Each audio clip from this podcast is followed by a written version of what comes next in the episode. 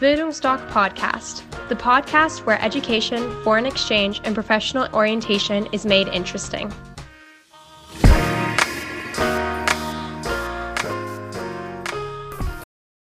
Hallo, ich bin Rana und ich bin wieder mal hier mit der Rina von unserer Partnerorganisation UEAS. Und heute wird es um das Land Australien gehen. Also was muss ich alles wissen, wenn ich ein Work and Travel in Australien machen würde? So, Rina, stell dich am besten nochmal vor. Hi, ja, ich bin die Rina, äh, wie ich ja gerade schon vorgestellt wurde. Und äh, genau, ich freue mich jetzt mega, so ein paar Insight-Infos über Australien ähm, mit dir teilen zu können, weil das ist natürlich auch ein Land, was mir ganz, ganz stark am Herzen liegt, nachdem ich da selber mein Work and Travel gemacht habe und mich einfach sehr, sehr in das Land verliebt habe.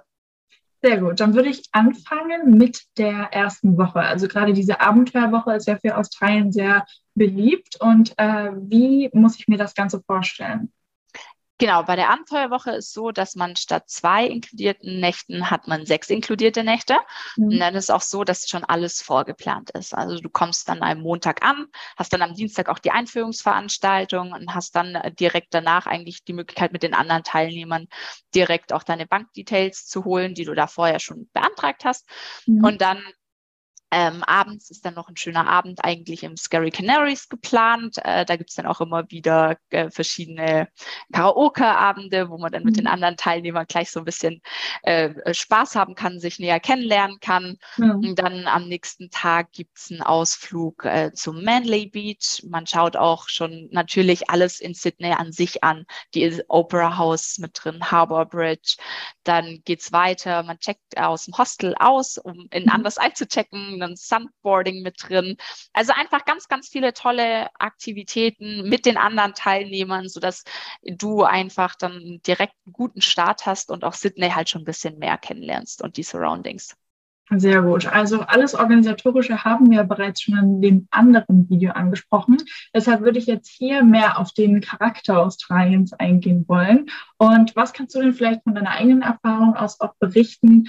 Worauf muss ich mich einstellen, wenn ich jetzt nach Australien gehe? Also was ist so typisch Australien für einen Work and Traveler? Typisch australisch. Ähm, ja, also erstmal kann ich sagen, dass die Leute dort einfach unglaublich offen sind. Es ist äh, gigantisch gewesen, äh, als ich als Work and Travelerin angekommen bin. Äh, die, die Offenheit, eben gerade, wir hatten es vorher schon mal angesprochen mit der Sprache. Mhm. Äh, sie sprechen langsam, erklären dir auch nochmal den Weg, gerade wenn man mhm. so am Anfang ein bisschen lost ist aber mhm. an sich das Land. Ne? Es ist ein riesiges, riesiges Land, welches einfach dir ganz, ganz viele Möglichkeiten gibt, es zu bereisen. Ob du jetzt tauchen magst, ob du surfen magst, ob du wandern magst, du kannst in die Blue Mountains wandern gehen, mhm. ähm, äh, die Westküste entlangfahren. Also es gibt die verschiedensten Möglichkeiten. Das Land ist unglaublich vielfältig und hat halt doch immer wieder trotzdem so ein bisschen mit den Städten äh, schöne zentrale Punkte, die man eben auch anschauen kann. Gerade eben Sydney mhm. habe ich gerade schon gesagt, äh, Opera House, ganz bekannt. Dann aber auch einfach Melbourne ist wieder so ganz, ganz europäisch von, von, von, von der Stadt her, wo mhm. man auf jeden Fall auch mal hingehen sollte. Also das, ich glaube, das hat mich am meisten begeistert, diese Vielfältigkeit dieses Landes. Sehr und auch von den, von den Temperaturen her, wenn man ähm, mhm wenn man sich das mal anschaut, wir haben, wir haben in der Mitte haben wir Wüstenklima, dann mhm. haben wir ganz oben haben wir tropisch, dann haben wir wieder subtropisch. Mhm. Ähm, also man hat die verschiedensten äh, Temperaturen in diesem ganzen Land, je nachdem, wann man natürlich auch ankommt. Und wir haben auch schon vorhin darüber geredet, dass es ja auch verschiedene Preisunterschiede gibt. Es kommt immer darauf an, wo ich hin will, wie lange. Und angenommen, ich entscheide mich jetzt für das normale Paket Australien, ähm, und will da ein Jahr bleiben und einen Work and Travel machen. Was könnte ich mir dann denn für einen Preis da vorstellen? Das wäre in dem Fall das Normale, denke ich mal, dass du dann ohne Flüge meinst. Das wäre das mhm. Starterpaket Plus. Das wäre bei 590 mhm. Euro aktuell. Okay. Und äh, über die Flüge, also klar, man würde sich dann sozusagen selbst engagieren. Und äh, was kannst du aus deiner Erfahrung sagen? Ist es vielleicht besser, selbst die Flüge zu organisieren oder das mit der Organisation zu machen? Da ist tatsächlich äh, von meiner Seite her so, dass es ein bisschen einfacher ist, wenn wir das mitorganisieren. Einfach weil wir festgestellt haben, dass viele Teilnehmerinnen und Teilnehmer davor noch nicht so viel unterwegs waren.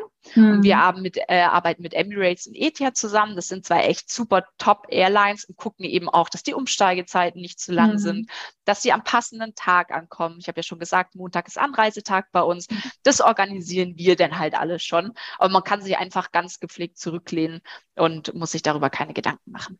Sehr gut. Ich würde auch noch mal kurz die Jobsache ansprechen. Äh, Gerade, wir haben es vielleicht vorhin etwas verallgemeinert. Ähm, was wären denn die typischen australischen Jobs, die man als Work and Traveler machen kann? Also gerade in Australien, glaube ich, ist es wirklich absolut äh, Farmarbeit. Mhm. Da gibt's am meisten und da wird gerade extremst gesucht. Also das ist wirklich verrückt. Ich war erst gestern wieder bei uns in der Jobdatenbank drinne. Es sind so, so viele Jobs da. Mhm. Und äh, wo halt auch wirklich die Möglichkeit bietet, dass zum Beispiel Reisepartner dann halt oder Reisepartnerinnen wirklich halt bei derselben Farm arbeiten können. Und das mhm. ist halt eigentlich ganz cool. Weil wenn man im Restaurant arbeitet, die suchen meistens eigentlich nur eine Person Mhm. Auch da gibt es selbstverständlich Jobs in Australien. Also nicht, dass ihr jetzt unbedingt auf einer Farm arbeiten müsst, mhm. aber ähm, die größten und meisten Jobs gibt es auf jeden Fall auf Farm.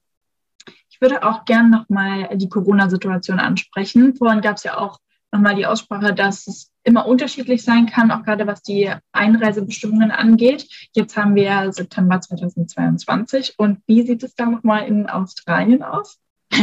genau, in Australien ist es wirklich so, dass man überhaupt gar keine Schutzimpfung mehr braucht. Man kann mhm. einfach so einreisen. Wichtig ist mir halt einfach nur da zu erwähnen, du hast schon gesagt, es ist September 2022. Wir wissen alle, Corona kann sich ständig ändern. Das mhm. heißt, auch Einreisebedingungen können sich ständig ändern. Das kann jetzt im Oktober schon wieder anders sein, äh, mhm. weil wir es einfach die letzten Monate mitbekommen haben, wie schnell sie sich da ändern aber aktuell wirklich gar keine und auch wirklich vor Ort. Äh, mhm. Absolut easy. Ich hatte gestern ein Telefonat mit, mit unserem Team vor Ort und die mhm. haben gemeint, ja, okay, jetzt ist sogar wirklich in den öffentlichen Verkehrsmitteln wirklich die, die Masken sind gefallen, Maskenpflicht, mhm. nichts mehr. Es ist wie, äh, ich sag mal, wie Januar 2020. Mhm, verstehe. Gut, dann würde ich auch noch gleich mal fragen, da wir ja für jedes Land ähm, nochmal ein separates Video machen, warum genau sollte man sich oder kann man sich denn besonders gut für Australien entscheiden, also für ein Work and Travel? Warum eignet sich dazu das Land? Äh, ich würde wirklich sagen, eigentlich das, was ich vorher schon gesagt habe, die Vielfältigkeit des Landes. Mhm. Gerade wenn man eigentlich auch sagt, man möchte, mag den Winter nicht so gern, sondern mhm. eher wärmere Regionen an sich, dann ist Australien halt so ganz gut äh, geeignet, weil sie selbst im Winter halt immer noch so die Frühlingstemperaturen haben. Mhm. Zumindest wenn man überhalb von Sydney bleibt. Wenn man im Winter weiter runtergeht, kann es auch kälter werden. Mhm. Aber das eben, es gibt die Viel, äh, äh, Vielfaltigkeit? Nee, Vielfältigkeit. Genau, so dass wenn man irgendwie wirklich die Wärme haben möchte, dann kann man einfach nach Cairns reisen und mhm. dort dann sich einen Job suchen. Und das ist halt wirklich bei diesem Land gigantisch. Und man kann fahren, man kann mit dem Auto und mit dem Van fahren und gar nicht mehr aufhören. Also mhm. Stunden. Okay, und gibt es auch Sachen, die vielleicht äh, typisch für Australien sind, die vielleicht anderen etwas Sorge bereiten können oder Dinge, die negativ sein könnten? Sprichst du auf Tiere an? Vielleicht, ja. ja, natürlich. Ähm, Australien ist bekannt, äh, hat äh, hier ein paar Spinnen, die nicht ganz äh, so easygoing sind. Äh, nee, aber muss ich tatsächlich sagen, ich bin mit einer riesigen Spinnenphobie nach Australien geflogen. Also wirklich sehr groß. Ich konnte nicht mal einen Weberknecht wegmachen. Mhm. Und ähm, vor Ort ist es einfach immer weniger geworden. Äh, Spinnen mhm. sind allgegenwärtig, genauso wie bei uns. Die hängen grundsätzlich halt einfach in, in den Lampen, in den Städten, überall. Und man lernt aber einfach von den Australiern. Das mhm. heißt, wenn die halt dir sagen, irgendwie du läufst durch den Wald und du sollst dich danach einfach mal absuchen, wie wir zum Beispiel nach Zecken. Mhm dann macht man das, weil mhm. grundsätzlich die einfach nie so beißen, sondern eher auch in so einer Angstsituation. Und dann schaut man mhm. vielleicht ein, zwei Mal öfters an sich runter oder auch wenn man ähm, irgendwie einen Feldweg lang geht, würde man das niemals ohne hohe, äh, hohe Schuhe über knöchelhohe Schuhe, also nicht mhm. Absatzschuhe, sondern über knöchelhöhere Schuhe machen, ja. weil man einfach wegen den äh, Schlangen da aufpassen muss. Aber mhm. das lernt man von den Einheimischen. Klar, mhm. man darf nicht wirklich blind durch die Gegend laufen. Muss ich dazu mhm. sagen.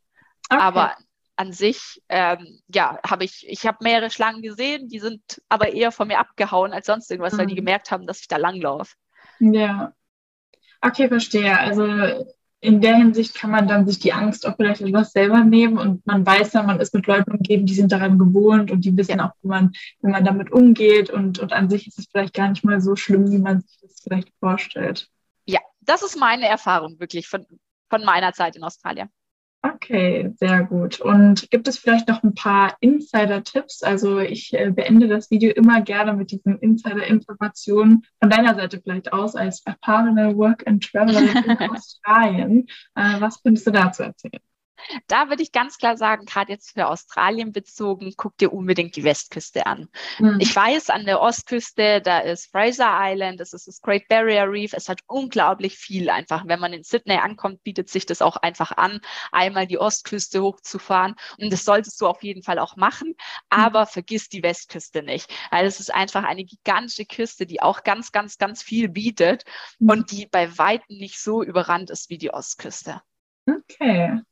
Sehr gut, dann bedanke ich mich auf jeden Fall erneut für die Informationen und gerade auch das Insiderwissen, was uns sehr, sehr bereichern kann. Und würde dir dann wieder das Schlusswort geben.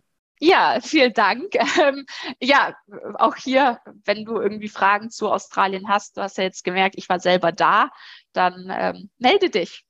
Frag nach. Sehr gut. Dann tschüss. Ciao.